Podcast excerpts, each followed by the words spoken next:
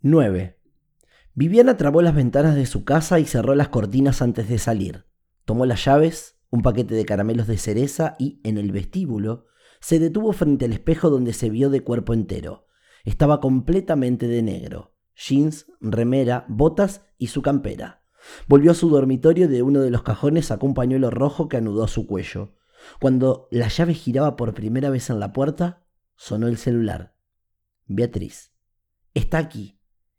Beatriz daba aviso de una nueva visita y adjuntaba una imagen.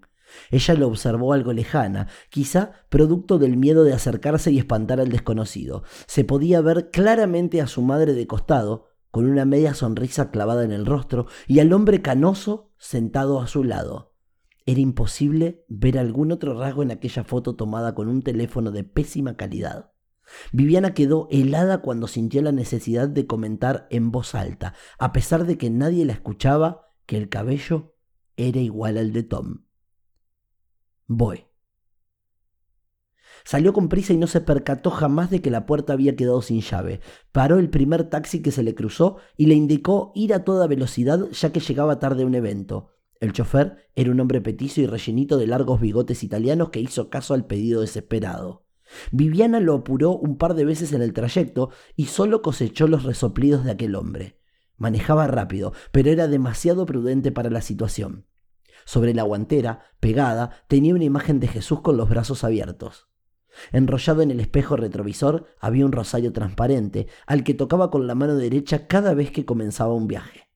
Al llegar nuevamente a la puerta del residencial, ella le dio el dinero y bajó del auto sin darse cuenta que había dejado demasiada propina. Entró corriendo buscando al hombre con la mirada. La vio a Nora, sola, observando a los demás pacientes discutir. Nadie más a su alrededor. Ya se fue. La voz de Beatriz llegaba a sus espaldas. ¿Cómo que se fue? ¿No pudo detenerlo? Imposible, pidió un Uber y simplemente se fue. Viviana caminó rumbo a su madre, pero se desvió al percatarse de una anciana que tejía una manta en un rincón mientras se mecía en la silla. Hola, soy Viviana, la hija de la anciana, bajó las agujas e interrumpió el tejido. Sé quién eres, querida. Mi nombre es Estela. Mucho gusto, Estela. Mi madre recibió en el día de hoy una visita. Quería saber... La anciana volvió a interrumpir su labor. Siempre viene, es Pablo. Un hombre muy amable. ¿Es tu hermano? No, no lo es. Estela continuó. A veces trae caramelos y convida a quienes estamos cerca. ¿Y de qué habla con mi madre? Preguntó Viviana frunciendo el ceño. No lo sé, hija. Estela señaló la prótesis que llevaba detrás de ambas orejas. Apenas si logro oírte a ti. No te preocupes. Gracias. Giró para hablar con su madre, pero estaba completamente dormida. Decidió dejarla. Antes de retirarse dio la orden a la chica detrás del mostrador de prohibir las visitas a Nora. Ella anotó en una agenda y le aseguró a Viviana que así sería. Llegaba tarde, como siempre le ocurría desde niña. Era algo que jamás había podido solucionar, como si la acompañara una fuerza superior que hacía que de una forma u otra no llegara a tiempo a ninguna parte. Todos se ofuscaban con ella. Le era difícil mantener cualquier empleo llegando cada día de 10 a 20 minutos tarde. Miró la hora y las agujas del antiguo reloj marcaban las 7 y 5 de la tarde. Estaba a 10 kilómetros de Tom. Sabía que a veces fallaba, así que confirmó la hora en el celular siete y cinco minutos. Lo llevaba en su muñeca con admiración y orgullo, ya que había pertenecido a su padre y, anteriormente, a su abuelo. Tenía una carga emocional muy fuerte, aunque estéticamente no le quedaba nada bien. Presionó el botón del micrófono en su WhatsApp y con voz agitada grabó un audio para Tom. Hola, desde ya te pido disculpas, estoy llegando tarde, lo sé. Es que tuve que ir de urgencias a visitar a mi madre, pero ya estoy, ya estoy, ya estoy. Él no llegó a oírlo. Su empresa de telefonía celular llevaba dos horas caída y no se había dado cuenta. Estaba incomunicado, sin internet, sin señal. Tom imprimía unas fichas a la espera de Viviana. Ya estaba listo para la sesión. Había cargado el celular a tope y seleccionado una música adecuada para llevar adelante el ejercicio. Sonó el perfumador al momento de lanzar una mezcla de manzana y canela por los aires del living. Fue hacia el aparato que se ubicaba sobre la biblioteca y poniéndose en puntas de pie, logró alcanzarlo para, acto seguido, apagarlo. Abrió las cortinas del inmenso ventanal. El sol se había ocultado. El único reflejo que entraba, parpadeante, era el de una publicidad que anunciaba la apertura del nuevo casino con tubos de neón. Bajó las luces y encendió la música suave. Dos minutos después se sintió dentro de una cita romántica y prendió todas las dicroicas y apagó la cortina musical que sonaba. El corazón agitado le marcaba sentir algo más por ella, pero lo vio. Una hora después, el timbre retumbó por todo el departamento. El ritual de encendido y apagado ya había ocurrido unas tres veces. Se decidió por dejar todo en silencio y el 50% de las luces encendidas. Mientras ella viajaba en el ascensor, él se colocó un poco más de perfume. Ya no se lo sentía.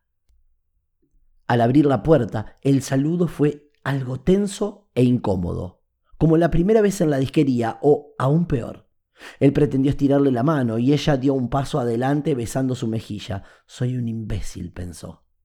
Estaban verdaderamente improvisando, no tenían claros los roles. Tom, luego de tanto acercamiento, debía volver a ser el terapeuta serio y ella la paciente. Dame un minuto que voy al baño, dijo él. Ingresó lentamente, puso el pasador, bajó la tapa del inodoro y se sentó. Contó unos tres suspiros profundos y dos cortos. Volvió al ruedo. Bien, ¿cómo estás? Se sentó junto a Viviana que ya estaba en el sillón. Viviana encogió los hombros. Preocupada, fui a visitar a mi madre luego de tanto tiempo. Él la escuchaba con atención. Resulta que un tipo le está haciendo visitas y no sé quién es. A Tom le corrió un escalofrío por el cuerpo. Sus pelos canos parecían salirse mantuvo la calma. ¿Cómo? Sí, y lo peor es que se hizo pasar por un tío mío. ¿Y no sospechas de nadie? Viviana sintió vergüenza, ya que en algún momento llegó a pensar que bien podría ser él. Posó su mirada sobre la alfombra esponjosa. No, va, yo qué sé. De todos modos, ya quedaron prohibidas las visitas a Nora. Tom movió la cabeza a ambos lados en signo de preocupación, Luego cambió de tema. ¿Quién sabe? No volverá a pasar si ya diste la orden. Bueno, ¿atacaremos esa fobia a los gatos? A ella se le vino Rufus a la mente. Sí, dijo con firmeza. Bien, ya sé que conoces del tema, pero de todos modos voy a hablarte como si no lo supieras. Viviana se aflojó sobre el sillón pensando en la comodidad de éste y haciendo una nota mental de que ya iba siendo hora de cambiar su sofá. Bueno, Tom comenzaba una especie de clase. La hipnosis no es eso que todos creen. No se trata de meter en un trance a la persona para que obedezca órdenes. Eso es lo que nos han hecho creer a través de la televisión. Ella lo observaba pestañeando con cadencia y una hermosa sonrisa de labios apretados. El ejercicio que vamos a realizar será diferente a eso. Sí, estarás en trance, pero será uno leve, para que logremos conversar e indagar en las situaciones que traiga tu subconsciente. Recuerda que todo, absolutamente todo, está allí, almacenado. Sin darse cuenta, Tom ya había sido hipnotizado por los ovalados hoyuelos en las mejillas de Viviana. Él continuó explicando. Vamos a intentar un estado de relajación. ¿Y todos lo logran? irrumpió ella, y era lógica su preocupación. Hacía bastante tiempo que la palabra relajar no formaba parte de su diccionario. Todos los que se lo proponen, Simplemente tienes que oírme y seguir las órdenes. Bien. Tom se puso de pie y se dirigió hacia la ventana. Vamos a cerrar las cortinas para que no ingresen reflejos que puedan desconcentrarte. Claramente, él se refería a la luz de neón que titilaba eternamente, rebotando en toda la habitación. Luego de que te recuestes, pondré una música suave que no tiene ningún efecto. Entonces, ¿para qué la colocas? Tom sonrió. Funciona como un colchón para que te enfoques aquí y ahora y no en los sonidos del exterior. A ella le pareció sensato. Voy a pedirte que apagues tu celular. Ella ya lo había apagado, pero hizo como que lo hacía en ese momento. ¿Alguna duda antes de empezar? Empecemos, dijo ella y se acostó en el largo y cómodo sillón. Tom puso música en su Mac, estaba conectada a unos parlantes que convertían el living en un cine de última generación. La observó unos segundos. Ya estaba extendida a lo largo del sillón y de ojos cerrados. La tenía allí. Después de tanto buscarla y seguirla, la tenía frente a él, vulnerable, Estaba a una hora de cumplir su objetivo. Era la primera vez que pasaba por algo así, pero estaba preparado para lo que vendría. Regresión, una novela de Bruno Traversa basada en casos reales.